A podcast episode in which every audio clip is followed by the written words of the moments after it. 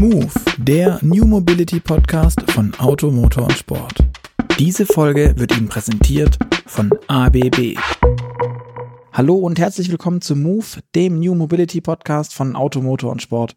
Mein Name ist Luca Leicht und auch heute ist wieder an meiner Seite unser Leiter der Online-Redaktion Gerd Stegmeier. Vielen Dank, Luca. Wir haben heute die Gunst der Stunde genutzt und uns in München mit Volker Blando verabredet. Der beschäftigt sich beim TÜV Süd mit dem Thema Elektromobilität und ist deshalb auch die meiste Zeit in seinem Büro in Hongkong, wo er demnächst auch ganz hinziehen wird. Heute ist er aber ausnahmsweise hier im TÜV Süd Hauptquartier in München und deswegen sprechen wir mit ihm. Hallo. Volker, du beschäftigst dich seit rund drei Jahrzehnten, so wie ich es gelesen habe, mit Elektroautos und hast schon äh, an der Entwicklung des BMW E1 ähm, mitgearbeitet. Der ist äh, 1991 auf der IAA vorgestellt worden. Ähm, ja, und aktuell ist es ja so, die meisten Hersteller machen in Elektroautos. Ähm, man könnte schon sagen, das ist das neue Zukunftsmodell der Automobilindustrie. Das müsste dich doch eigentlich super glücklich machen, oder? Ja, das, das macht mich glücklich. Und äh, diese Entwicklung ist ja jetzt auch relativ neu. Ja, also ich habe jetzt vor zehn Jahren hier beim TÜV Süd angefangen, ähm, den, den Bereich aufzubauen. Also da war fast nichts und jetzt haben wir doch einen großen Anteil am, am äh, Batterietestgeschäft vor allem. Ähm, und damals waren die OEMs noch nicht äh, überzeugt, dass das äh, in der Intensität kommen wird, wie, sich das vielleicht mancher wünscht. Und jetzt, die letzten zwei, drei Jahre, denke ich, ist es durch. Also mhm. äh, keiner bezweifelt das mehr. Ähm, VW ist ganz auf der Elektrowelle, ähm, BMW auch. Und, und also ähm, da ist, glaube ich, äh, das jetzt akzeptiert, dass das mhm. die Zukunft ist. Aber es ist noch nicht so lange so. Ja. Was hat dich denn bewegt, dich schon so früh mit dem Thema Elektromobilität zu beschäftigen und draufzusetzen? Das war, ich habe damals im Solarbereich sehr viel gearbeitet ähm, und da hatten wir diesen Mini-L aus, äh, damals aus Dänemark. Mhm. Ähm, das eigentlich das eines der ersten wirklichen Elektrofahrzeuge, die kommerziell verfügbar waren. Und die haben wir damals vertrieben im, im, im Solarbereich. Und dann habe ich mir das am Wochenende einfach immer mit heimgenommen und ich fand das super. Also das, das Fahren war klasse, diese mhm. Beschleunigung. Ja, selbst mit diesem Mini-L sind sie jedem Porsche an der Ampel weggefahren, ja. Und, und dies, es war so toll und dass ich gesagt habe, im Grunde, das ist es, ja. Und damals waren es aber eben Bleiakkus und dann kamen Nickel-Metallhydrid-Akkus und da lag wirklich das Problem. Also dieser Akku war nach zwei, drei Jahren kaputt, äh, musste für sehr, sehr viel Geld ausgetauscht werden und mhm. dafür war diese Technik einfach noch zu früh. Aber das, der Fahrspaß, das Fahrerlebnis, das hat mich schon 1987 total überzeugt von Elektromobilität. Und was fährst du jetzt für ein Auto? Äh, Im Moment habe ich gar kein Auto, aber ich habe ein i3 hier vom mhm. TÜV Süd und äh, bin mit dem auch total happy. Okay. Aber das heißt, du hast schon wahrscheinlich, wie das klingt, ganz viele Generationen Elektroauto mit durchgemacht. Gibt es da irgendwie so Meilensteine, Sternchen oder auch, da gab es bestimmt auch so ein paar Wägelchen. Du hast gerade eben schon gesagt, bei, bei diesem ähm, Fahrzeug, das du da Anfang der 90er hattest, ist ähm, irgendwie der Akku dann nach, nach, nach zwei, drei Jahren hat die Gerätsche gemacht. Wie würdest du die Entwicklung beschreiben? Und hast du so Highlight-Autos, bei denen du sagst, ah, die waren schon cool? Naja, das Fahrzeug, an dem ich beim BMW mitarbeiten durfte, ähm, da war ich ja Jungingenieur, also gerade von der Uni mhm. also mein Beitrag ist sehr gering gewesen. Ähm, aber das Fahrzeug hat Spaß gemacht. Also das war richtig gut, ja.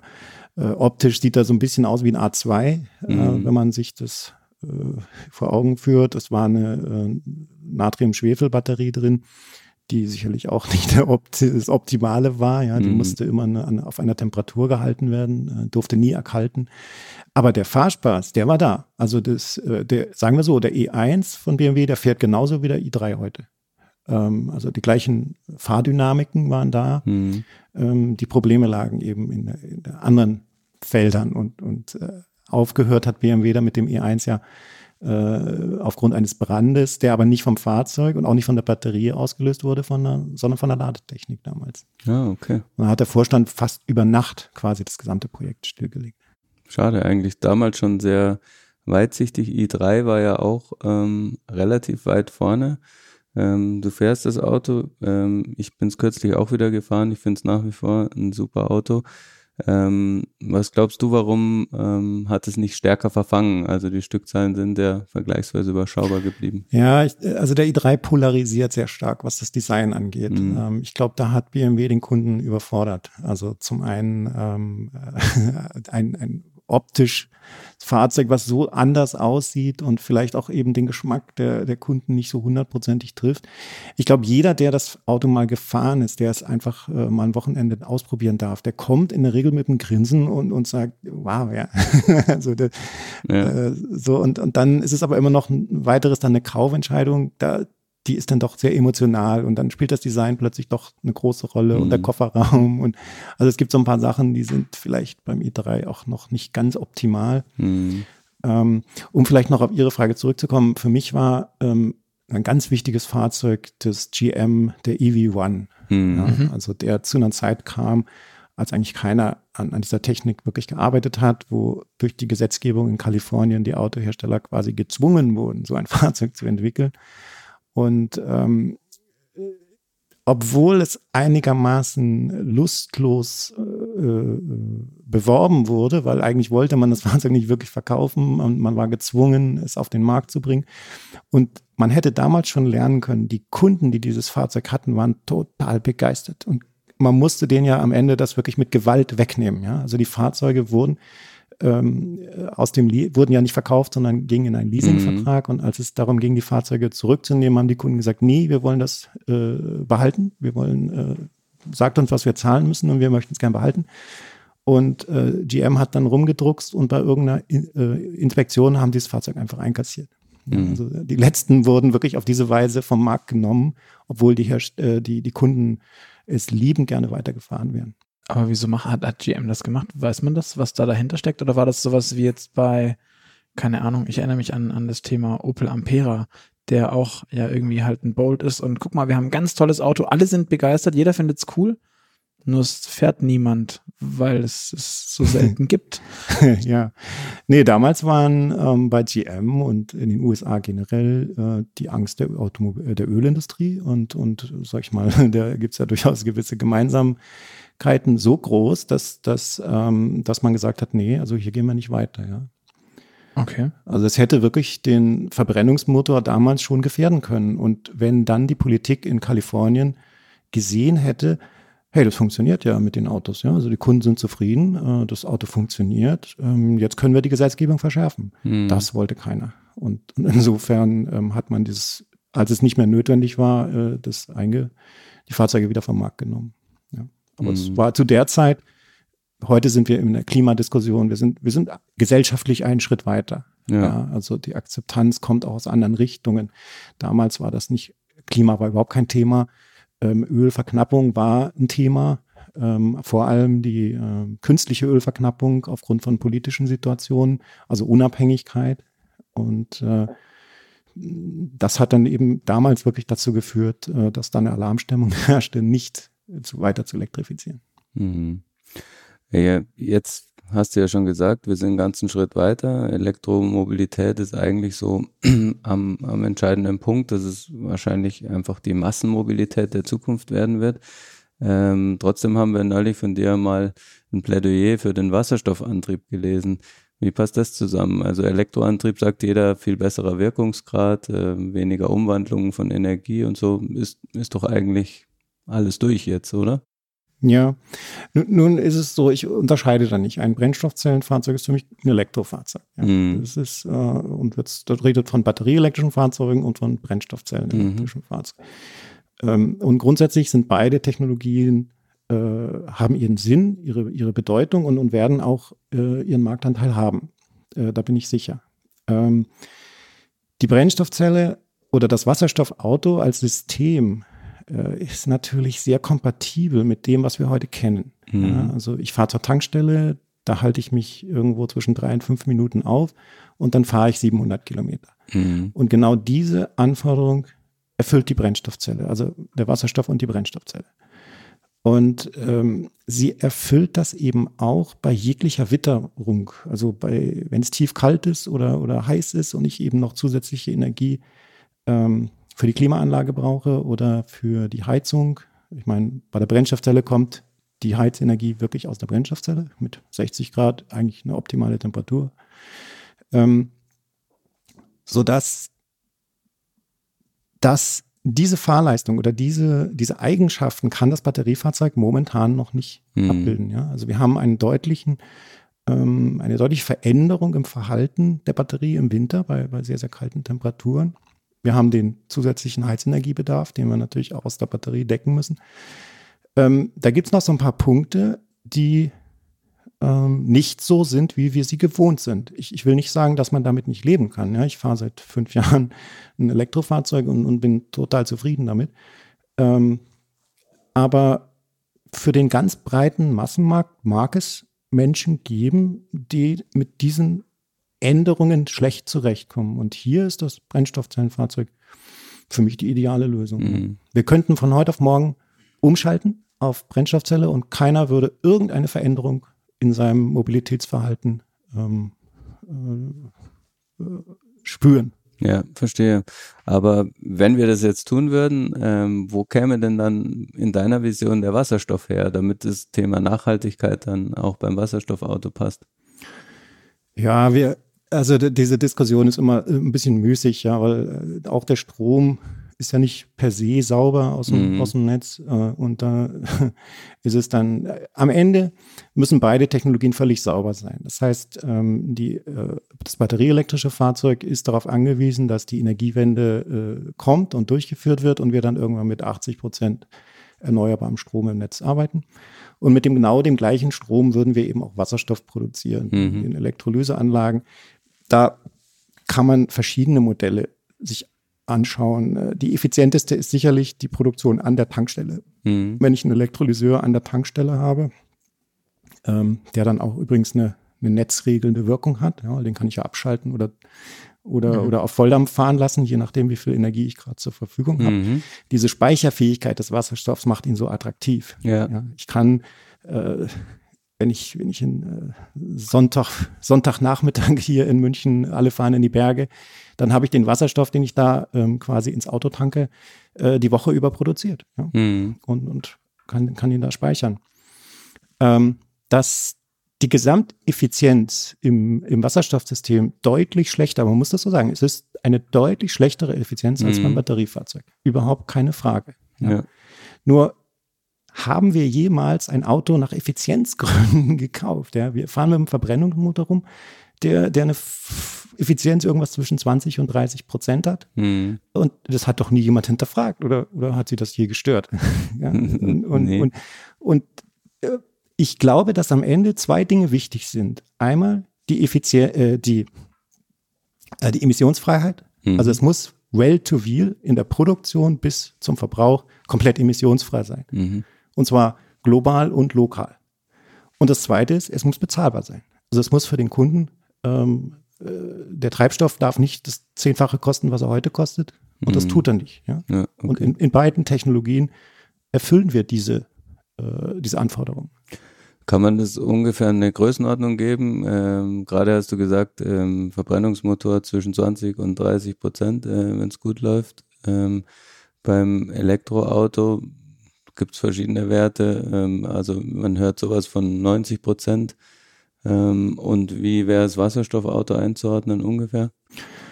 Ja, beim, also wenn man jetzt wirklich ganz ehrlich rechnet, dann, dann muss man sagen, beim Elektroauto hängt stark davon ab, wie ich lade.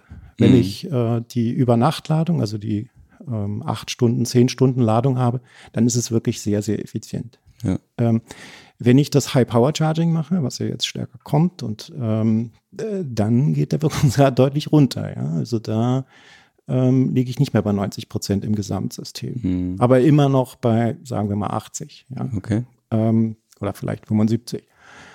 Ähm, beim Wasserstoff habe ich in der, ganz grob, in der Umwandlung vom Strom ähm, zu Wasserstoff habe ich etwa 70 Prozent Wirkungsgrad. Mhm. Im, Im Bestfall. Okay. Zwischen 60 und 70 Prozent. Und in der Brennstoffzelle selber habe ich 50 Prozent. Also wenn ich Tank, Tank to Wheel, mhm. habe ich 50 Prozent. Okay. Ja. Das sind die Daten. Das führt so über den Daumen etwa zu einem doppelten Energieverbrauch im Vergleich zum batterieelektrischen mhm. Fahrzeug. Ja. Verstehe. Also so über den Daumen.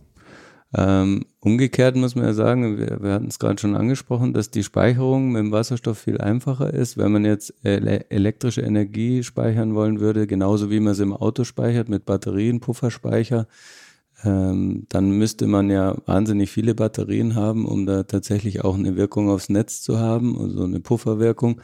Ähm, und wir, wir lernen ja jetzt auch gerade aktuell, dass die Herstellung von Batterien ähm, durchaus auch jede Menge CO2 emittiert, äh, wenn man das umrechnet. Ähm, liegt denn da das Wasserstoffauto besser? Ja, das sind jetzt zwei ganz unterschiedliche Themen. Also ja. ähm, einmal, einmal die, die Energie, die wir zum, zum Herstellen der Systeme brauchen und einmal die Energie, die wir ähm, irgendwann mal speichern müssen im, im Netz. Mhm. Ja. Fangen wir mit, mit, dem, mit dem ersten an. Ähm, wir da wird sehr viel durcheinander gebracht, weil äh, wir brauchen zwei Arten von Speichern im Netz in Zukunft. Das eine sind ähm, Leistungsspeicher. Mhm. Das ist zum Beispiel die Batterie, die ist ein, ein Leistungsspeicher, die kann unheimliche Energiemengen sehr, sehr kurzfristig zur Verfügung stellen. Sie kann aber keine riesigen Energiemengen speichern. Also wenn ich Energie speichern will, zum Beispiel von Sommer zu Winter, ja, es macht ja auch überhaupt keinen Sinn, eine Batterie im Sommer aufzuladen und im Winter zu entladen, was in der Zwischenzeit steht sie rum. Dafür ist sie viel zu teuer. Hm. Ja. Also eine Energiespeicher muss permanent äh, rein, raus, rein, raus. Dann rechnet sich der Fall. Ja. Wir werden in einem Szenario, wo die Erneuerbaren nicht wie heute 30 bis 40 Prozent im Netz ausmachen, sondern eher 80 bis 90 Prozent oder vielleicht irgendwann mal sogar 100 Prozent, hm ähm, werden wir ganz andere Anforderungen an, an Speichertechnologien haben. Einfach weil wir tatsächlich eine saisonale Speicherung brauchen. Ja? Mhm. Vom, vom Sommer in den Winter, von windreichen in, in nicht so windreiche äh, Zeiträume. Ähm, und die Dimension, äh, das Netz dabei immer noch stabil zu halten, äh, ist durchaus gewaltig. Ja? Wir reden von zwei bis 300 Terawattstunden, die wir dort äh, speichern müssen irgendwann mal, mhm. um ähm, eine Versorgungssicherheit zu garantieren. Äh, da gibt es verschiedene Modelle, aber sagen wir mal irgendwo zwischen 200 und 300 Terawattstunden kann sich das schon einpendeln. Das wäre mit einer Batterie unbezahlbar. Ja. Also da wird der Wasserstoff auf jeden Fall kommen. Mhm. Und wenn ich dann rechne, dass ich äh, für den Mobilitätssektor ähm, in der Regel so 10 Prozent dessen brauche, was ich für stationär brauche, mhm. kann ich sagen, ähm, 10 Prozent dieses Wasserstoffs, den wir sowieso speichern müssen, würde dann genügen, um den gesamten Verkehrsbereich abzudecken. Mhm. Gut, aber das ist ja dann, also geschwätzt quasi. Also dann ist das Thema ja durch damit, dass Wasserstoff auf jeden Fall die Lösung ist. Ähm, und die Batterie, alle sagen, der Plug-in-Hybrid oder der Hybrid ist die Brückentechnologie zur Batterie. Ähm, aber dann ist die Batterie ja im Grunde auch nur, wie ich es verstehe, die Brückentechnologie zum Wasserstoff. Naja, das, das weiß ich nicht. Äh, ich finde, dass der Anwendungsfall äh, Batterie im Auto durchaus auch Sinn macht. Ja, also vielleicht bestimmte Fahrzeuge, äh, ja, da sind wir wieder bei den Stadtfahrzeugen, obwohl ich das Thema gar nicht mag, aber vielleicht Pendelfahrzeuge, ja, die in die Stadt pendeln. Ähm, da ist vielleicht die, das Gesamtsystem Wasserstoff übertrieben, äh, wenn ich das in Smart einbauen soll. Und da mhm. ist ein, vielleicht ein Batterieauto einfach doch die sinnvollere ja, okay. Variante, ja. Mhm. Und ich sehe auch die, die Brennstoffzelle eher bei größeren Fahrzeugen, bei Nutzfahrzeugen, bei Bussen, äh, bei Lkw. Also da machen sie total Sinn. Mhm. Und dann geht es runter natürlich in den Pkw. Wir, wir brauchen auch die Pkws, und damit die Nutzfahrzeuge auf die Stückzahlen kommen, also dass wir mit den Systemkosten runterkommen. Die, mhm. die würden, da würden wir nie runterkommen, wenn wir immer nur Nutzfahrzeuge machen würden. Wir brauchen die Masse der Pkws. Es gibt relativ gute Betrachtungen zu den Grenzkosten von Batteriesystemen und Brennstoffzellen. Mhm. Es kommt überraschenderweise dabei raus, ziemlich ähnlich. Okay. Ja, also wenn ich beides in die Masse führe mit ein, 200.000 Fahrzeugen, so minimaler ähm, Produktion, bin ich mit den Gesamtkosten im System ziemlich identisch. Die ABB ist ein zukunftsweisender Technologiekonzern mit einem führenden Angebot für digitale Industrien. Seit 2018 ist das Unternehmen Titelsponsor der Formel E. Mit 10.500 verkauften Ladestationen in über 70 Ländern gilt ABB als der führende Hersteller von Schnellladelösungen. Außerdem ist ABB Ladepartner der Jaguar I-Pace e-Trophy, der Partnerserie der ABB Formel E. Die Titelpartnerschaft und die technische Zusammenarbeit mit der Formel E unterstreichen das Versprechen von ABB, die Welt zu bewegen, ohne die Erde zu verbrauchen. Worauf führst du dann zurück, dass wir jetzt ähm, alle Richtung Elektroauto ähm, rennen und ähm, auch sehr große Batterien reinbauen, damit wir möglichst weit fahren können, dann Schnellladesysteme haben, die nicht effizient sind, aber notwendig, wenn man größere Distanzen haben will. Ähm, wenn wir eigentlich ja auch jetzt schon anfangen könnten, Richtung Wasserstoffauto zu marschieren. Ja, das ist eine schwere, schwere Frage. Ja. Also für, für mich ist äh, hier die Automobilindustrie, speziell in Deutschland, ist sehr Tesla fixiert. Ich glaube, dieser Tesla-Schock. Ja, mhm. Also Tesla hat, hat die Deutschen da angegriffen, wo sie stark sind, im, im Premium-Segment, mhm. im, im, im Bereich teurer Autos. Ja. ja. Und, und da hat Tesla natürlich weggeräubert, in, muss man ganz ehrlich sagen. Da hat Tesla gezeigt, man kann so ein Ding bauen und die Kunden finden es super und, und die kaufen es dann auch für den mhm. Preis. Ja. Mhm. So, das hat offensichtlich die deutsche Automobilindustrie unterschätzt, diese Wirkung. Ja. Die hat ja, wenn man sich anguckt, was die am Anfang gemacht haben, die haben das Batteriesystem in den i eingebaut, in den, in den mhm. kleinsten Wagen, der zu finden war im Konzern. Mhm. Und den haben sie dann für 26.000 Euro verkauft.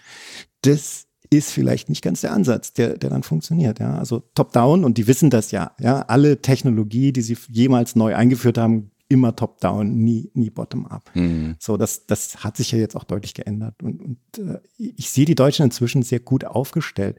Aber die Fixierung auf Tesla und die Batterie und äh, Tesla äußert sich ja auch ganz explizit gegen die Brennstoffzelle, ja. Mhm. Ich, ich glaube, das hat eine Wirkung gezeigt in den Köpfen derer, die das entscheiden. Ähm, übrigens, in, wir kommen da vielleicht noch drauf, aber in anderen Ländern ganz anders. Ja, ja. ja. ja. Ähm, ja ist es dann äh, tatsächlich sowas, was VW jetzt macht, so äh, Milliardeninvestitionen in Elektromobilität, eigener Baukasten und in Batterie-Elektromobilität vor ja, allem. Also genau. die, diese, dieses wahnsinnig Spitze und dieses, nee, nee, links und rechts interessiert mich nicht mehr, ich will nur noch genau dorthin. Naja, Fehler? Ähm, VW bisher investiert VW ja nicht in die Batterie, also nicht in, in eine Batteriezellenfertigung oder sowas. Ja, das mag noch kommen und das hat auch Sinn, weil auch ein Wasserstoffauto braucht eine Batterie. Ähm, bisher investieren sie in den Elektroantrieb an sich, in die mhm. Plattform und das ist vollkommen richtig. Okay. Ja, und die gleiche Plattform kann ich natürlich mit einem mit einer Brennstoffzelle oder mit einer Batterie äh, ausrüsten. Ja, ist es denn so einfach? Also ich sehe immer diese Schnittmodelle, wo dann im Fußboden des Autos quasi im untersten Blech ist ganz viel Batterie und kein Platz mehr für einen Motor. Ähm, die Brennstoffzelle muss ja auch irgendwo hin. Ich bezweifle, dass man die Brennstoffzelle äh, quasi die halbe Batterie rausschneiden kann und die dann auch auf, wie hoch sind die? 15, 20 Zentimeter ja. hoch. Ich, also ich weiß nicht, ob man so ja, flache Brennstoffzellen bauen kann. Ich dachte, ich, hab, ich, ich kenne die Dinger anders. Hm. Das hängt vom, also ich würde sagen, da müssen wir, das müssen wir den Ingenieuren überlassen, dass wir, dass wir das Problem okay. jetzt lösen. Ja. Ähm, in der A-Klasse war das mal, dass die, die Tanks eben im Boden sind und mhm. die A-Klasse war ursprünglich mal so äh, entwickelt, dass man tatsächlich entweder Batterien oder, oder äh, Wasserstofftanks da einbauen konnte. Das führte dann eben zu einem relativ hohen Fahrzeug. Ähm, wenn Sie sich heute ein, ein Brennstoffzellenaggregat angucken mit, mit Nebenaggregaten, also Pumpen und Befeuchtungsanlage und, und, und Filtern, sieht es aus wie ein Verbrennungsmotor, ganz ehrlich. Und, und der wird genau wieder da sein, wo der Verbrennungsmotor heute auch ist. Mhm. Unter der Haube vorne. Nur, dass sie die Haube nicht mehr aufmachen brauchen, weil sie da nie mehr ran müssen. Und äh, der Wasserstofftank wird irgendwo im hinteren Fahrzeugbereich liegen, äh, vielleicht zwei Tanks oder drei Tanks ja, mhm. unterm, unterm Kofferraum. Äh, ich würde sagen, da fällt den Automobilingenieuren genug ein, da müssen wir uns keine Sorgen machen. Ähm, äh, Wer das sehr schön macht, ist, ist, wenn Sie Hyundai Kia anschauen. Ja, die mhm. haben ihre Fahrzeuge genau nach diesem Prinzip designt. Wir können Plug-in-Hybride, wir können rein elektrische Fahrzeuge, wir können auch reine Verbrenner, mhm. wir können aber auch ein Wasserstoffauto draus machen. Mhm. Ja, also die haben das bis zur Perfektion aus meiner Sicht äh, optimiert und ganz flexibel, was der Markt gerade äh, sozusagen aufnimmt in der jeweiligen Region, bedient äh, Hyundai Kia. Äh, in Indien sehen die Fahrzeuge dann eben ganz anders aus, aber, aber der Erfolg, den Hyundai Kia in Indien hat, ist sensationell. Ja, also mhm. zehn, ach, fünf Jahren sind die auf 40 Prozent Marktanteil gekommen. Mit dieser hohen Flexibilität in, in, mhm. in den Systemen. Und jetzt nochmal zurück zu VW. Ähm, gibt's da, also ist es ein Fehler, das jetzt zu vernachlässigen mit dem Wasserstoff oder gibt es da irgendwo in einer kleineren Ecke der Entwicklungsabteilung noch Kapazitäten, die sich mit Wasserstoff beschäftigen. Das kleine gallische Dorf. ja, ja, das ist in Ingolstadt, das gallische Dorf. Äh, weil Audi hat ja sozusagen den Konzernauftrag, das Wasserstoffsystem mhm. zu entwickeln. Aber die Ressourcen, die da reinfließen, sind, sind sehr begrenzt und die Aussagen, die jetzt von VW kamen, darum sitzen wir hier heute zusammen, äh, ist äh, natürlich äh, gefährlich, ja. Ich, ich will jetzt nicht sagen äh, Unsinn, aber es ist gefährlich zu sagen, wir müssen diese Technologie nicht entwickeln. Ähm, wir, wir setzen voll auf die Batterie. Ja. Mhm. Ähm, das äh, insbesondere, weil VW ja auch einen Nutzfahrzeuganteil hat. Ja. ja. Äh, und und äh, gerade in dem Bereich äh, wird die Brennstoffzelle kommen. Das zweite Risiko, was ich sehe, ist ähm, China, Korea und Japan, also alle drei. Und wenn Sie sich diese Länder angucken, das sind genau die Länder, die richtig gut sind im Bereich Batterie. Mhm. Ja. Also dass die Koreaner so stark auf die Brennstoffzelle setzen, müsste aus VW-Sicht ein, ein, ein völliger Widerspruch sein, ja. Und ähm, nein, die wissen das, ja. Die, die beherrschen Batterie und die beherrschen Brennstoffzelle, die beherrschen beides. Mhm. Und die Japaner natürlich ganz genauso. Bei den Japanern würde ich eher sagen, Batterie waren die immer skeptisch und, und so richtig hat sich Toyota nie angefreundet mit der Batterie. Jetzt mhm. machen sie, weil sie müssen, auch in China wegen der Quote. Mhm. Ähm, aber so mit dem Herzen sind sie nicht dabei. Und das sieht man auch bei den Fahrzeugen, bei der Performance der Fahrzeuge. Ähm, das Risiko, was die deutschen Hersteller eingehen, wenn sie die Brennstoffzelle jetzt links liegen lassen, ist, ähm, dass China sehr stark auf die Brennstoffzelle setzt. Mhm. Und da muss man sich ganz genau angucken, die Gründe, warum China das macht. Zwei Gründe. Also einer, einen schreiben sie wirklich rein in den Fünfjahresplan. Und der mhm. ist überraschend genug. Dieser Grund heißt, China muss unabhängiger von den Batteriematerialien werden. Und da steht dann, was? Ja. Wirklich, ja? Also die, die Chinesen, die alles im Hand haben, machen sich Gedanken über die Abhängigkeit der Batteriematerialien. Ja, tun sie. Und das haben sie da reingeschrieben. Das kann jeder nachlesen. Mhm. Ja? Und ähm, der zweite Grund ist, die gucken natürlich nach Japan und nach Korea, äh, was da für Player kommen und worauf die sich vorbereiten. Und, und die bereiten sich auf die Brennstoffzelle ganz strategisch vor, mit hunderten von Tankstellen, die in beiden Ländern aufgebaut werden, mit inzwischen schon in der dritten Fahrzeuggeneration Fahrzeugen. Äh, da ist ein Erfahrungsschatz in drin schon bereits, der den Chinesen Angst macht. Mhm. Ja, können wir das noch aufholen? Und deswegen werden da Riesenprogramme in China gestartet mit der Brennstoffzelle. So, und, und sagen wir mal, die sind erfolgreich damit, ja. Äh, dann haben wir das, die gleiche Konstellation, die wir heute bei Batterien haben. Mhm. China, Korea, Japan hat die Technologie und wir müssen sie einkaufen. Mhm. Und das Widersinnige ist, ähm, dass die, die Fertigungskompetenz, eine Brennstoffzelle zu bauen, ist sehr, sehr einfach. Die haben wir in Deutschland. Okay. Was mich aber jetzt interessiert, warum hat China, also jetzt mal unabhängig von der Fläche, ähm, warum hat China Angst vor Japan und Korea? In, in, in, der, in der Hinsicht. Ähm, ist China nicht groß genug zu sagen, nee, wir machen das? Reich genug zu sagen, nee, wir machen das? Und dann kommt dieses, jetzt bin ich doch bei der Größe, kleine Korea, das da dranhängt als, als so ähm, Halbinsel und sagt, ja, nee, wir machen aber hier Brennstoffzelle und wir verkaufen die jetzt an euch. Ähm, ist China nicht echt mächtig genug, um zu sagen, na, wir kriegen das dann schon aufgeholt? Ähm, es ist jetzt nichts Neues, dass China mit Staatssubventionen oder sonst was ähm, ihre eigenen Konzerne, ihre eigene Industrie in eine Richtung schiebt und auch das hinkriegt, dass es zügig funktioniert, das Schieben. Ja, aber das, das ist ja das, was sie jetzt tun. Ja? Also dieser, dieser Fünfjahresplan sagt ja, nach diesen fünf Jahren müssen wir ähm, das System verstanden haben, wir müssen es äh, beherrschen technologisch und wir müssen einige hunderttausend Fahrzeuge auf der Straße haben. Mhm. Aber das heißt ja, dass sie jetzt schon an dem Punkt sind, wirklich diese Gefahr und Angst zu spüren. Nicht so, ja, also für mich wirkt die im Moment, als wäre die noch recht weit weg, diese Gefahr. Aber wenn, wenn ich ihnen so zuhöre, dann klingt das für mich, als steht die Gefahr eigentlich schon vor der Tür. Ja, wir sehen das als, als TÜV Süd sind wir natürlich in allen diesen Ländern unterwegs, ja. Und wir sehen ja, welche Prüfaufträge wir bekommen von diesen Ländern. Und, und in China äh, ist das im Moment sehr stark im Wasserstoffbereich. Also Drucktanks, ja, wir reden ja hier über 700 Bar Tanks. Das muss man erstmal beherrschen, äh, technisch. Und da versuchen die Chinesen jetzt aufzuholen. Ähm, wir in Europa, nicht nur in Deutschland, aber in Europa sind da, sind da sehr gut ähm, weil wir lange Jahre ja das Thema schon, schon haben. Aber wir haben dann irgendwann aufgehört. Und vor allem haben wir den Kommerzialisierungsschritt nicht mehr gemacht, mhm. den die Koreaner und Japaner dann jetzt machen. Und die Angst von China ist durchaus da, weil ähm, China war in den letzten zehn Jahren natürlich erstmal daran bedacht, seinen chinesischen Markt zu decken. Also das mhm. war das Ding. Ja, es werden 27 Millionen Fahrzeuge im, im Jahr verkauft. Die müssen erstmal produziert werden und, und dann so. So, aber jetzt kommen wir da auch in Sättigungsdinge. Äh, ja, wir kommen auch in Widersprüche, dass äh, allein in, äh, in Shanghai warten 500.000 Menschen auf die Erlaubnis, sich ein Auto zu kaufen. Ja, die haben, die gehen jedes alle zwei Monate in die Lotterie und, und hoffen wieder, dass sie ein Nummernschild kriegen und gehen dann nach Hause.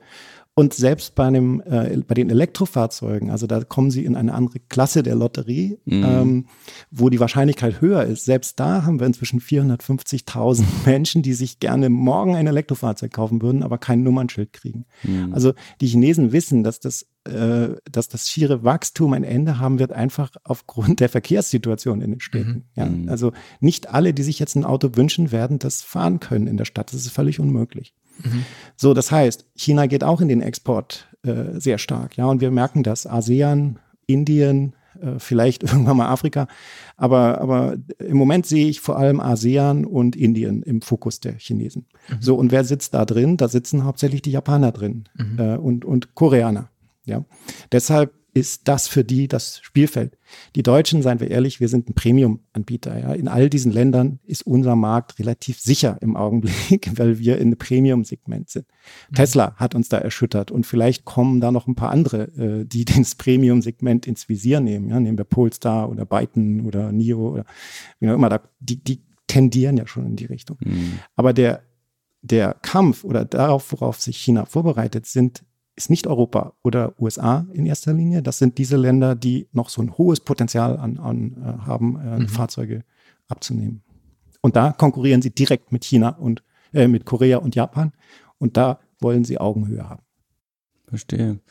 Also ähm, müssten tatsächlich äh, in Wolfsburg die Alarmglocken läuten. Ähm, wenn es darum geht, sich so einseitig aufs batterieelektrische Auto zu fixieren.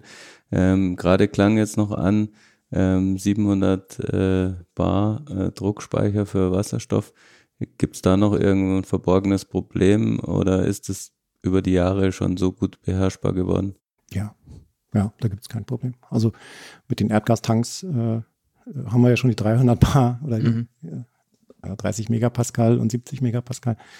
Erfahrung. Ähm, wir testen hier diese äh, Systeme beim, mhm. beim TÜV. Ähm, wir beschießen diese Tanks. Also es ist schon sehr schwer, einen 700 Bar Tank wirklich aus der Ruhe zu bringen. Das sind sehr, sehr gute Technologien. Äh, woran noch gearbeitet werden muss, äh, ist vielleicht etwas billiger zu machen. Also die Technologie ist noch einigermaßen teuer. Aber wir beherrschen sie in Deutschland. Ganz wichtiger Punkt, ja. Ähm, für mich ein Punkt, den wir auch noch nicht angesprochen haben, ist systembedingt ist, ist einfach ein Vorteil, den Energiespeicher und den Energiewandler im Fahrzeug getrennt zu haben. Das ist ja der elementare Unterschied. Die Batterie ist Energiespeicher und Energiewandler in einem. Mhm. Ja. Das heißt, alle Sicherheitsanforderungen, die wir an das System haben, ähm, kon äh, kompr sind komprimiert auf diese Komponente. Mhm. Und das heißt, da ich Speicher und Wandler in einem habe, habe ich natürlich alle, alle Sicherheitsprobleme auch in dieser einen Komponente. Mhm. Ein Brennstoffzellensystem und ein Tanksystem sind zwei unterschiedliche Sicherheitsbereiche. Äh, Im, Im Unfallfall würde sich sozusagen die Brennstoffzelle abtrennen vom Tank, so wie es heute auch zwischen Benzintank mhm. und und Motor passiert. Und dann passiert mit der Brennstoffzelle nicht viel. Da kann gar nichts passieren. Was soll, was soll da passieren? Der Tank ist sicherlich die kritische Komponente, weil da ist Druck drin. Mhm. Ähm, aber den beherrschen wir. Ja, okay. Also äh, im Grunde ist das Brennstoffzellenfahrzeug dadurch intrinsisch etwas sicherer als das Batteriefahrzeug. Verstehe. Aber da, Sie sagen, wir beherrschen das System. Sie sagen, es ist sicherer. Sie sagen immer wieder, es hat sehr, sehr viele Vorteile. Ähm, es ist doch so, dass Sie sagten auch vorhin schon, dass Mercedes beispielsweise die A-Klasse dahin äh, ja ähm, vom Konzept her gestaltet hat, dass sie brennstoffzellentauglich wäre. Ähm, ich glaube, fast jeder andere Hersteller hat auch irgendwie so eine Schublade, da liegen ein paar Zettel drin und da steht auch Brennstoffzelle drauf. Warum ist diese Schublade immer noch zu? Und warum ist da irgendwie so ein dickes Schloss dran? Das müssten Sie die Herren selber fragen. Also äh, wir jetzt aus der Welt, die das relativ neutral und nüchtern betrachten, beide Technologien mhm. vergleichen, verstehen es nicht. Ja? Also wir können, wir können es nicht nachvollziehen, die Haltung der Automobilhersteller da.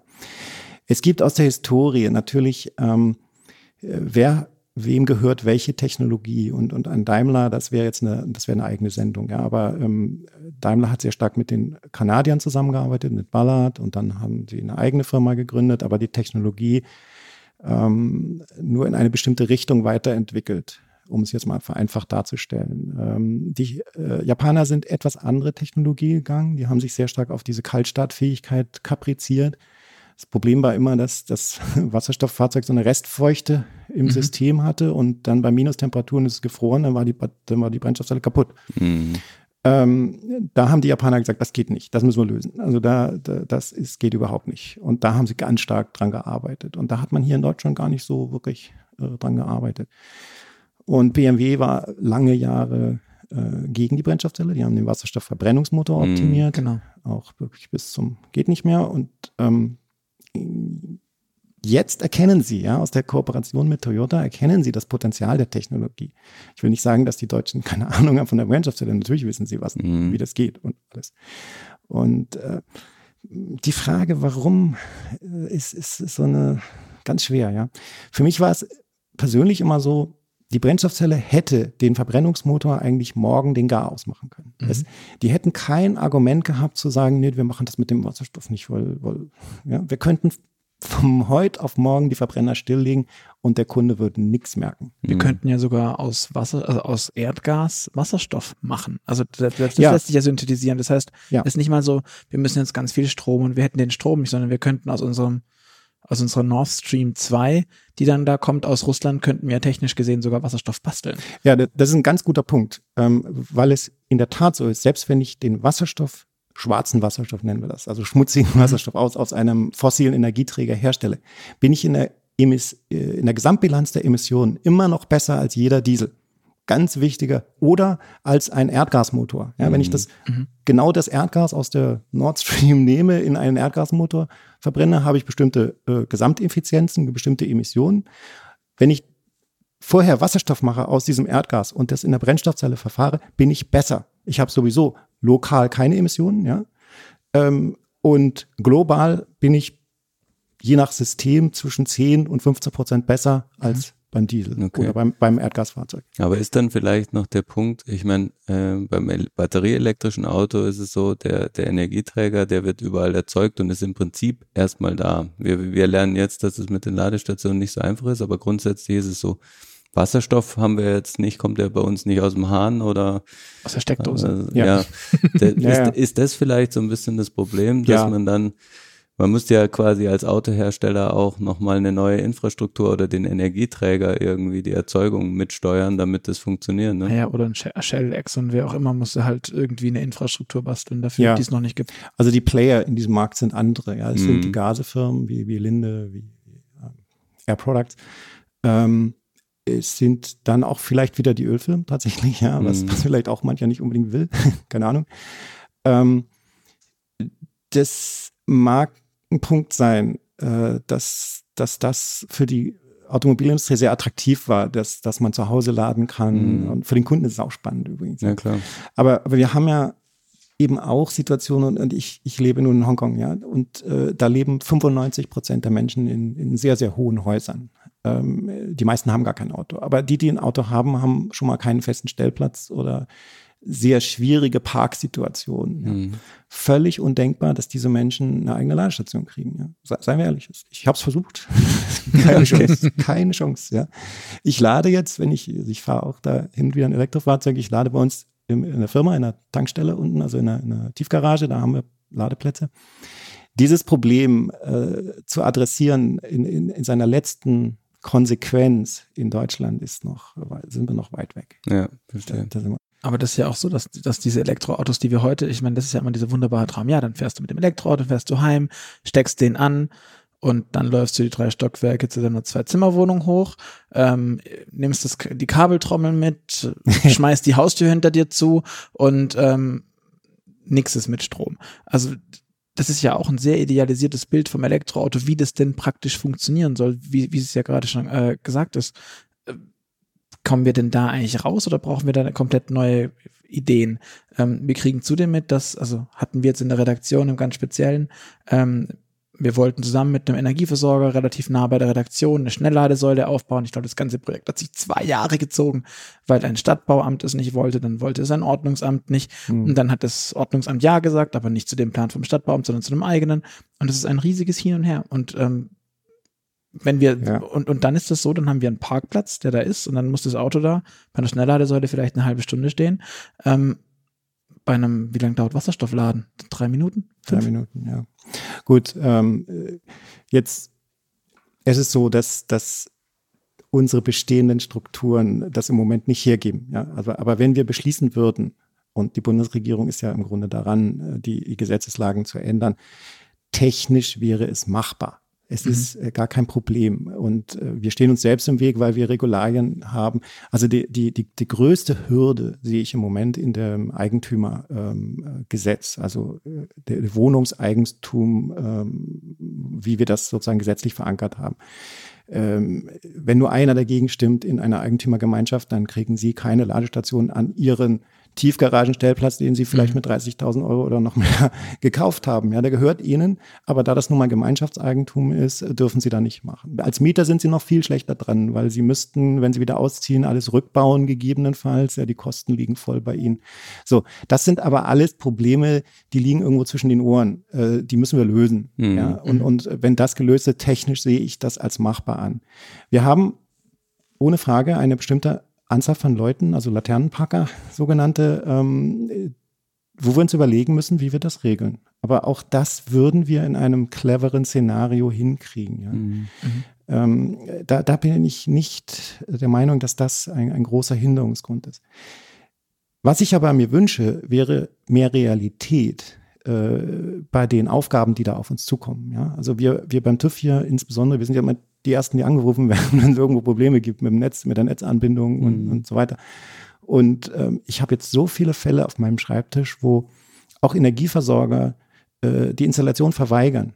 Mhm. Äh, von selbst, also sie haben ein Haus, sie haben ein Grundstück, sie haben äh, eine Garage, da wollen sie eine Ladestation aufbauen und dann hat der Netzbetreiber gesagt, wir können hier keine Grundlast mehr addieren. Ähm, können wir ihnen nicht gestatten. Also sie können an der Steckdose laden, aber wir bauen ihnen keine 11 kW Ladestation. Gleiches Problem hat ein Freund von mir auch. Und auf dem Zettel von der, von dem Steckdosenladen steht drauf Notladegerät. Also ist schon vom Hersteller quasi. Was es ja auch ist. Ja, es ist völlig äh, richtig. So ausgelegt mit, machst du bitte nicht immer. Ja, nur im Notfall. Das ist völlig korrekt. Und es sind ja auch nur 8 Ampere, die da jetzt im Moment noch äh, gezogen werden. Das heißt, wenn Sie eine, eine 90 Kilowattstunden Batterie haben, dann sind Sie mal 26 Stunden am Laden. Ähm, das, das geht so nicht. Ja? Also da stimmen unsere Sachen noch nicht. Aber es gibt keine grundsätzlichen technischen äh, Fragen, die hier nicht klärbar wären. Mhm. Also wie gesagt, das liegt im regulativen Bereich, im Gesetzesbereich mhm. und vielleicht auch in, im, im Willen, das umzusetzen. Ja? Äh, ich meine, vielleicht müssen die Stadtbauämter und, und äh, Landschaftsschützer irgendwann ähm, einsehen, Landschaftsschützer vielleicht nicht, aber, aber die, die Stadtmöblierung, ja, dass wir diese Ladestationen brauchen. Und wir, ja. wir, vielleicht werden wir sie so unauffällig bauen wie möglich. Natürlich wünscht sich das jeder. Aber ähm, da wir dem Klimawandel in irgendeiner Form entgegentreten müssen und, und wenn wir das nicht täten, dann würde sich die, äh, die, unsere Umwelt noch wesentlich stärker ver verändern, als wir uns das alle vorstellen können heute. Und da können wir vielleicht mit ein paar Ladestationen rechts und links der Straße ganz gut leben. Mhm. Also haben wir jetzt zusammenfassend eigentlich festgestellt, ähm, beim Wasserstoffauto fehlt uns so ein bisschen der Zugriff auf den Energieträger. Äh, beim Elektroauto haben wir die Energie zwar äh, immer erzeugt, aber die Infrastruktur ist noch so ein bisschen das Problem. Wenn wir jetzt aber auf die Erzeugung von den Fahrzeugen hingehen, ähm, gab es ja auch viele Berechnungen. Also erstens, so ein Elektroauto ist riesig schwer, diese Batterie braucht viel CO2, heißt immer, äh, um sie überhaupt herzustellen. Ähm, wie steht denn da im Vergleich dazu das Wasserstoffauto? Hm. Also zunächst, ich finde es wichtig, äh, mal zu hinterfragen, warum wir alle so wie das Kaninchen auf die Schlange starren, was diese CO2 äh, Werte der, der Batterieherstellung betreffen. Ja? Das ist natürlich ein Faktor, den wir berücksichtigen müssen, das ist doch gar keine Frage. Mhm. Äh, aber in unserer alten Welt, also in der ölbasierten Welt, hat kein Mensch je die Frage gestellt, wie viele CO2-Emissionen sind da eigentlich in der Vorkette? Wenn ich halb Kanada umgrabe und da das, äh, das Öl aus den Sanden rauskoche, äh, das hat einen Wahnsinns-CO2-Rucksack, mhm. ja. Äh, und äh, die Ölförderung insgesamt wird ja potenziell immer schwieriger und immer unkonventioneller, wie, wie es heißt. Wir müssen immer tiefer oder immer horizontaler oder nehmen Sie das Fracking, was da an Energie ja. drin steckt im Fracking. Kein Mensch guckt sich das an. Da liegen riesige Potenziale. Da müssten wir eigentlich angreifen. Mhm. So, jetzt sind wir angetreten mit der Elektromobilität. Wir wollen das alles besser machen. Und deswegen ja. gucken wir uns das vorher an.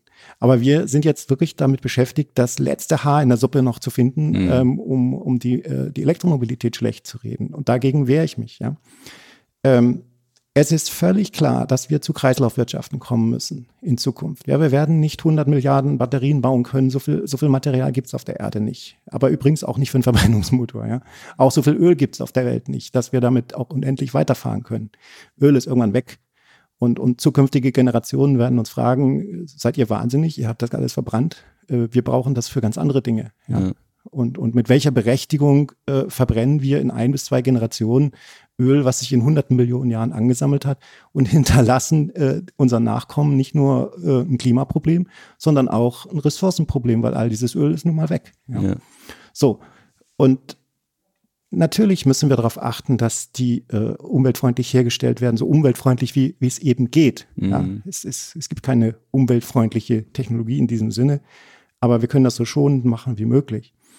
Und dann muss man sich die Allokationsmodelle anschauen. Also wirklich, wie viel CO2 ist wirklich drin? Und wir hatten es im Vorgespräch kurz angesprochen. Ähm, das sind ökonomische Allokationsmodelle. Das würde jetzt zu weit führen, das zu erklären. Mhm. Aber ähm, wenn Sie die Studien hernehmen, die sich mit diesem Thema beschäftigt haben, dann kommt raus, dass wenn Sie ähm, mit Ökostrom fahren, also mit 100 Prozent sauberem Strom, würden nach 10.000 bis 15.000 Kilometer etwa der Break-Even erreicht werden. Mhm. Schlimmstenfalls bei 20 ähm, 1000 Kilometern je nach Batteriegröße. Mhm.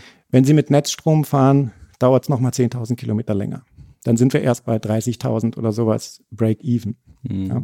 Aber immerhin, wir sind Break-Even und wir werden dann deutlich besser. Ja. Hinzu kommt, dass jeden Tag neue Solaranlagen aufs Dach geschraubt werden oder neue Windräder aufgestellt werden. Das mhm. heißt, das Fahrzeug noch während seiner Lebenszeit wird immer sauberer, mhm. selbst wenn Sie es nur mit Netzstrom ja. betreiben. Ja. Und das sind die Punkte, die wir eigentlich fixieren müssten. Und stattdessen reden wir davon, wie viel CO2 im Kobalt drinsteckt. Ja, das, das müssen wir tun und auch die sozialen Aspekte. Aber das ist kein Hinderungsgrund. Es gibt genug dieser Materialien auf der Welt. Wir müssen zu einem fairen Austausch kommen mit, mhm. mit den Ländern, die das haben. Wir müssen zu sozial verträglichen Bedingungen kommen, völlig klar, und zu umweltfreundlichen, mhm. äh, so umweltfreundlich wie möglich. Und das ist der wichtige Punkt, wir müssen zu Kreisläufen kommen. Ja. Irgendwann muss dieses System geschlossen werden. Ja, wir können nicht unendlich dem Erdball äh, Material entnehmen, das ist irgendwann vorbei. Ja.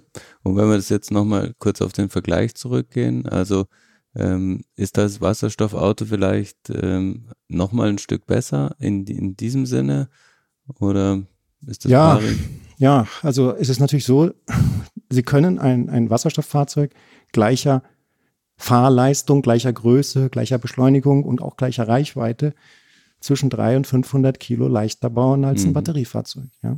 Das, das, heißt ja im Umkehrschluss auch äh, weniger Material drin, also auch wahrscheinlich weniger CO2, weil wir ja gerade gelernt haben, dass das meiste CO2 als Rucksack äh, durch die Rohstoffgewinnung äh, entsteht. Ja, natürlich. Das ist so, so ein Effekt, der da wäre.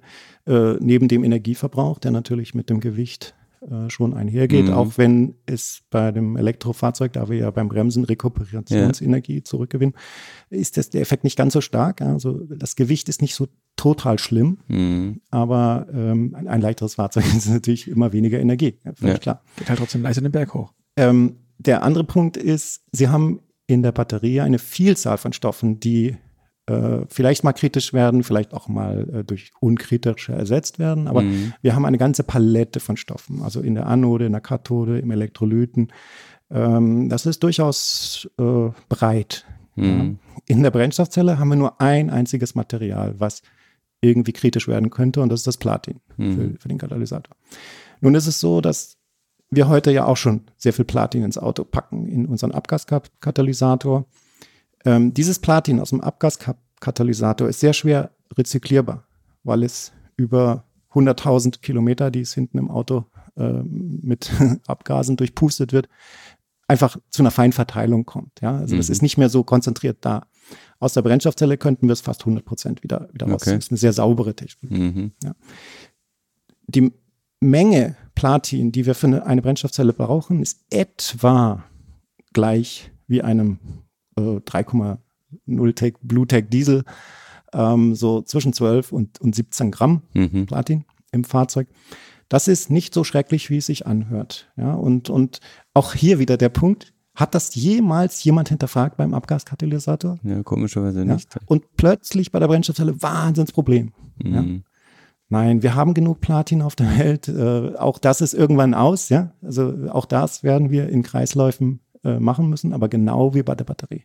Mhm.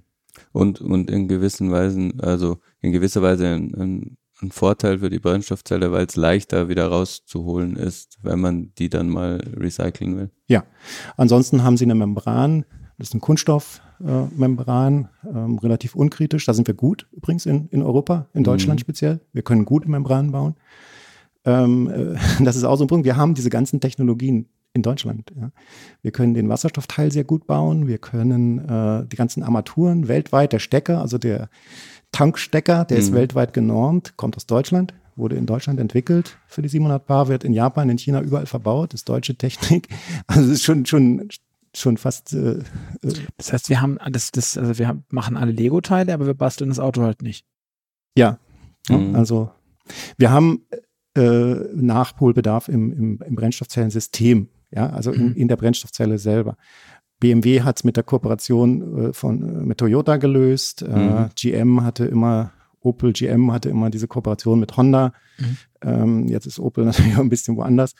Aber ähm, VW hat ja sogar eine Kooperation mit Hyundai Kia mal verkündet. Äh, man hört wenig darüber. Aber okay. im Notfall würden die tatsächlich die Brennstoffzelle ähm, dort einkaufen können, was nicht das Ziel sein kann. Mhm. Ja.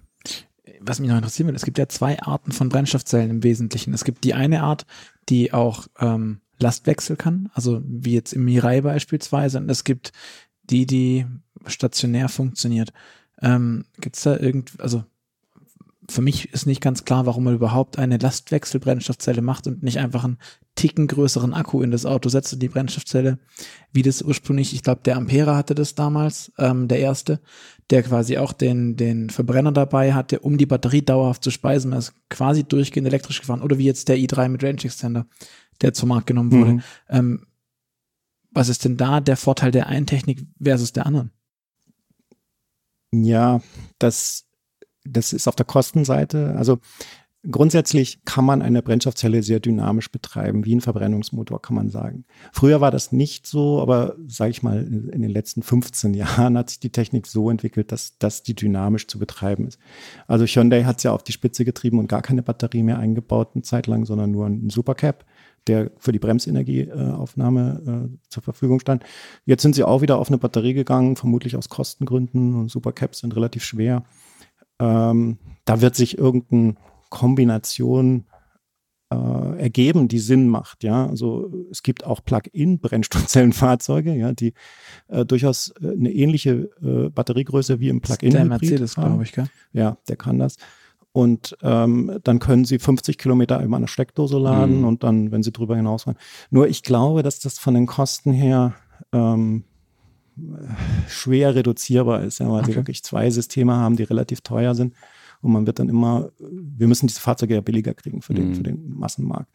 Und, und da, glaube ich, wird man bei der Batterie auf so eine äh, hybridisierte Form kommen, die relativ klein ist, irgendwie in zwei, drei Kilowattstunden. Mhm. Und äh, das Brennstoffzellenaggregat wird seine 70 kW haben und gemeinsam mhm. haben sie dann genügend Beschleunigung und eben auch Reichweite.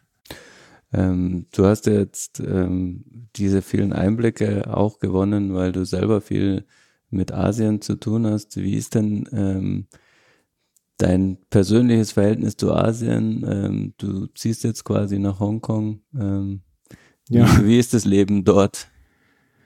Ja, es ist deutlich anders. Ja, also ähm, privat äh, lebt man dort anders, etwas hektischer leider. Mhm. Ja, also ich, ich spüre jetzt, wenn ich am, am Münchner Flughafen ankomme, die Die Rolltreppen haben alle so etwa ein Drittel der Geschwindigkeit der normalen Rolltreppe in Hongkong. Man würde einfach die Menschen gar nicht wegkriegen vom Bahnsteig oder vom ja. Flugsteig, wenn die so langsam laufen wie hier. Aber ich merke sofort, ich komme runter, ich komme, ich lasse mich ganz langsam hochfahren. Mhm. Und ähm, es ist, wir sind hier, wir leben hier relativ ruhig, ja, im mhm. Vergleich zu was in China abgeht. Und äh, ich bin sehr viel in Indien zurzeit beruflich, äh, weil dort natürlich Elektromobilität ganz starkes Thema ist. Mhm. Ähm, Indien hat bisher einen Pkw-Bestand von 27 Millionen. Also genau das, was China in einem Jahr verkauft. Das heißt, äh, dort hat sich eine Automobilindustrie entwickelt, aber die ist sehr, sehr zart. Ja. Mhm. So, und jetzt droht China quasi in Indien und äh, das, das setzt wahnsinnige Entwicklungskapazitäten frei in Indien. Mhm. Und dort helfen wir den Herstellern äh, sag ich mal, die Benchmarks zu machen. Und, und äh, das ist dann nochmal eine Stufe härter, muss ich sagen. Ja. Das Leben in Indien ist, ist wirklich, äh, muss man sehr, sehr viel Ruhe mitbringen, um da nicht verrückt zu werden. Mhm. Ähm, Hongkong hat schon äh, ganz ähnliche Lebensqualität hier wie, wie München auch, äh, in den entsprechenden Gegenden. Aber es ist immer voll, ja. Es ist, sind immer so ein bis zwei Mainland Chinese, äh, ein bis zwei Millionen Mainland Chinese in Hongkong, mhm. die dann nochmal zu den sieben Millionen Einwohnern nochmal ein bis zwei dazu addieren. Es ist voll. Mhm. Und warum machst du es? Warum gehst du dahin? Ähm, unsere Kunden sind da, also mhm. sehr, sehr stark. Äh, ich habe auch das Gefühl, meine, meine Rolle, ich mache so äh, Business Development. Also ich schaue, mhm. wo kommen die nächsten Bedarfe her, welche, auf mhm. welche Technologien müssen wir uns einstellen. Ähm, da habe ich hier den Deutschland recht gut aufgestellt. Ja? Also wir mhm. haben 2010 mit nichts angefangen und jetzt haben wir hier tolle Labore, die auch wirklich gut laufen und uns hervorragende Spezialisten. Das macht Spaß. Aber seien wir ehrlich, die brauchen mich gar nicht mehr. Richtig, ja. und, und jetzt in, äh, in Asien machen wir das jetzt, wiederholen wir das quasi. Mhm. Ja. In Thailand bauen wir jetzt gerade ein Labor. Das ist mhm. auch sehr spannend. Macht natürlich Spaß, ja, abends in Thailand an den Strand zu gehen äh, mhm. nach der Arbeit. Also es hat auch was. Und dann kommt Indien und Japan, Korea natürlich. Ähm, wo wir die Labore äh, aufgebaut haben und die jetzt mit Kunden versorgt werden müssen und da versuche ich zu helfen. Ähm, das ist also ja doch businessorientiert und wie ist das so als privates Gefühl? Also Privat. ist es ist für dich ein Schlauch, das zu machen und du machst es für einen Job oder ist da auch so ein bisschen Spaß dabei an der fremden Kultur und, und genießt ja, du es? Ja, auf jeden Fall. Also es ist, ich mag das Essen sehr gerne. Ich esse mhm. gerne. Äh, speziell in Japan habe ich mit dem, äh, war ich sehr, sehr gerne. Ich mag das, die japanische Gesellschaft sehr gerne. Mhm. Ähm, ist jetzt fast ein Kulturschock mit Hongkong. Ja. ja. Ähm, es ist zwar etwas organischer in Hongkong und ich habe das Gefühl, die Leute sind etwas normaler. Mhm. Die, die Japaner sind ja doch sehr beherrscht, ja. Denke ich an vielen Stellen. Und, aber, aber sie sind auch sehr nett und, und, und wahnsinnig. Also ich, ich war da sehr gerne, ja. Mhm. Und jetzt in Hongkong habe ich das Gefühl, okay, jetzt bin ich zurück bei den, bei den, bei den richtigen Menschen. Mhm. Und da wird auch mal gestritten und, und alles. Und ich, ich mag das sehr gerne, ja, ja. Ich, ich mhm. äh, komme da gut zurecht. Ich fotografiere gerne, da ist Hongkong wunderbar. Okay. Ähm, ein Objekt. Aber, aber alt werden werde ich dann nicht, aber äh, für die nächsten Jahre. Ähm, Hongkong ist auch wahnsinnig teuer, eine der ja. teuersten Städte der Welt. Ähm, da wird es mich dann irgendwo anders hinziehen, aber mhm. vielleicht auch und nach Deutschland. Wenn, und, und wenn du die Mobilität dort siehst, also das sind, du hattest es ja schon mehrfach angesprochen, da sind unfassbar viele Menschen. Ähm, das ist eine ganz andere Art des, des sich Fortbewegens. Wie empfindest du das? Also findest du es nicht angenehmer, hier in München in die Tram zu hüpfen und dann, wenn sie voll ist, dann ist es vermutlich ein anderes Voll, wie das in Hongkong voll wäre. Nö, das ist genauso. da ist kein Unterschied. Ähm, die Aircon bläst da sehr stark. Also die, äh, es ist sehr warm. Hongkong ist tropisch. Ja, das habe ich auch gar nicht so realisiert vorher. Aber ich lebe in einem tropischen Land. Und da ist die Aircon über omnipräsent. Ja. Mhm. Ähm, Hongkong hat das sehr intelligent gemacht mit dem Transport, äh, sehr viel öffentlich, äh, sehr, sehr gutes Taxisystem, was relativ erschwinglich ist. Nicht ganz so gut alles wie in Singapur, da ist es wirklich optimal, ja, aber Hongkong hat das nicht schlecht gemacht. Was Hongkong jetzt hinkriegen muss, ist den Schwenk zu ähm, Elektroantrieben. Ja. Mhm. Wenn ich nur über die Grenze gehe nach Shenzhen, ähm, wow, da lebe ich in äh, E-Mobility Utopia. Ja. Also wenn Sie dort ähm, die Hauptstraße entlang gehen, am, am Sonntag speziell, ja, dann sehen Sie nur noch Elektrofahrzeuge. Alle 20 Sekunden Elektrobus, ähm, alle paar Sekunden ein Elektrofahrrad oder ein E-Bike, ähm, die Taxis, alles elektrisch. Und wenn Sie da im, Stra im, im, im Café sitzen, dann, dann kommen Sie so richtig so, wow, jetzt sind ja. hier 100 Busse vorbeigefahren, ich habe nichts gerochen, ich habe nichts gehört, kaum was gehört. Es ist so angenehm, ja. Mhm. Und ich meine, ich bin ja auch hier beim TÜV Süd nicht der, der, sage ich mal, die, den Mainstream vertritt. Ja, wir haben ja durchaus eine, eine Fraktion von Petrolheads, die äh, sich nur ganz schwer anfreunden kann mit der mm. Elektrifizierung. Und die müssen aber beruflich dann hin und wieder mal nach Shanghai. Ja, mm. und, und, Shanghai hat in den letzten fünf Jahren sich dermaßen elektrifiziert. Die kamen jetzt wieder und haben gesagt, das ist ja Wahnsinn. Überall Elektroautos. Überall. Ich sagte, ja, ja. So schaut's aus. schaut's aus. Also stellt euch darauf ein. Und können wir da was lernen von der, von der Ladeinfrastruktur, wie, wie die das in Shenzhen zum Beispiel gemacht haben? Ja, die Chinesen haben wirklich ein anderes Konzept. Die machen es mit, mit dem Brecheisen. Also überall Massen von Ladestationen, da fragt keiner nach einem Business Case. Mhm. Ich weiß nicht, ob das so sinnvoll ist ja. äh, auf Dauer. Die wollten es jetzt reinbrechen. Ja, in manchen Städten haben sie gesagt, egal, wir bauen das Netz aus, wir machen alles, wir wollen zeigen, dass es geht. Ähm, da stehen dann oft 20 Ladesäulen völlig leer rum. Ja, und, und an anderer Stelle stehen zehn Autos Schlange an einer einzigen Ladesäule. Also da gibt's, die haben das gemacht, das, das soll man anerkennen, ja, also mutig und teuer. Mhm. ähm, jetzt müssen sie optimieren. Ja, verstehe. Ja. Gut. Ähm, Volker, vielen, vielen, vielen Dank für diese ganzen vielen, vielen Eindrücke. Bevor wir dich aber ähm, in Ruhe lassen, musst du uns noch ähm, unser Entweder-Oder-Spielchen beantworten. Wir stellen dir eine Frage, du musst dich für A oder B entscheiden, möglichst zügig. okay. Fangen wir an mit Buch oder Tablet? Buch. Streamingdienst oder CD und Schallplatte? Oh, da wird's, da wird's eng. Ich bin tatsächlich jetzt auf Musikstreaming gegangen, weil ich so viel unterwegs bin. Mhm. Das ist schon hochpraktisch, äh, obwohl ich tausende von CDs habe. Äh, ich höre sie fast nicht mehr. Ich bin nur noch im Streaming. Tesla oder Ferrari? Tesla. Das ist aber, aber mit, mit sehr viel äh, Zögern. Ähm, Ampera E oder Hyundai Nexo? Oh, da wäre ich wirklich völlig offen. Also, also äh, beides sind gute Autos. Äh, Hauptsache Elektromobilität. Ja, Hauptsache elektrisch. Je mehr elektrisch, desto besser. Bayern München oder Borussia Dortmund? Bayern München. Apple oder Google? Apple oder Google? Google. Konsole oder Federball spielen? Konsole. Fürchte ich. Autonom oder Selbstfahren? Ah, wir werden uns ans, selbst, an, ans autonome Fahren sehr, sehr schnell gewöhnen. Ich glaube, dass das äh, ganz schnell kommt. Im Auto eher vorne sitzen oder hinten? Hinten. Und bist du eher der Typ Loft in der Stadt oder altes Bauernhaus auf dem Land?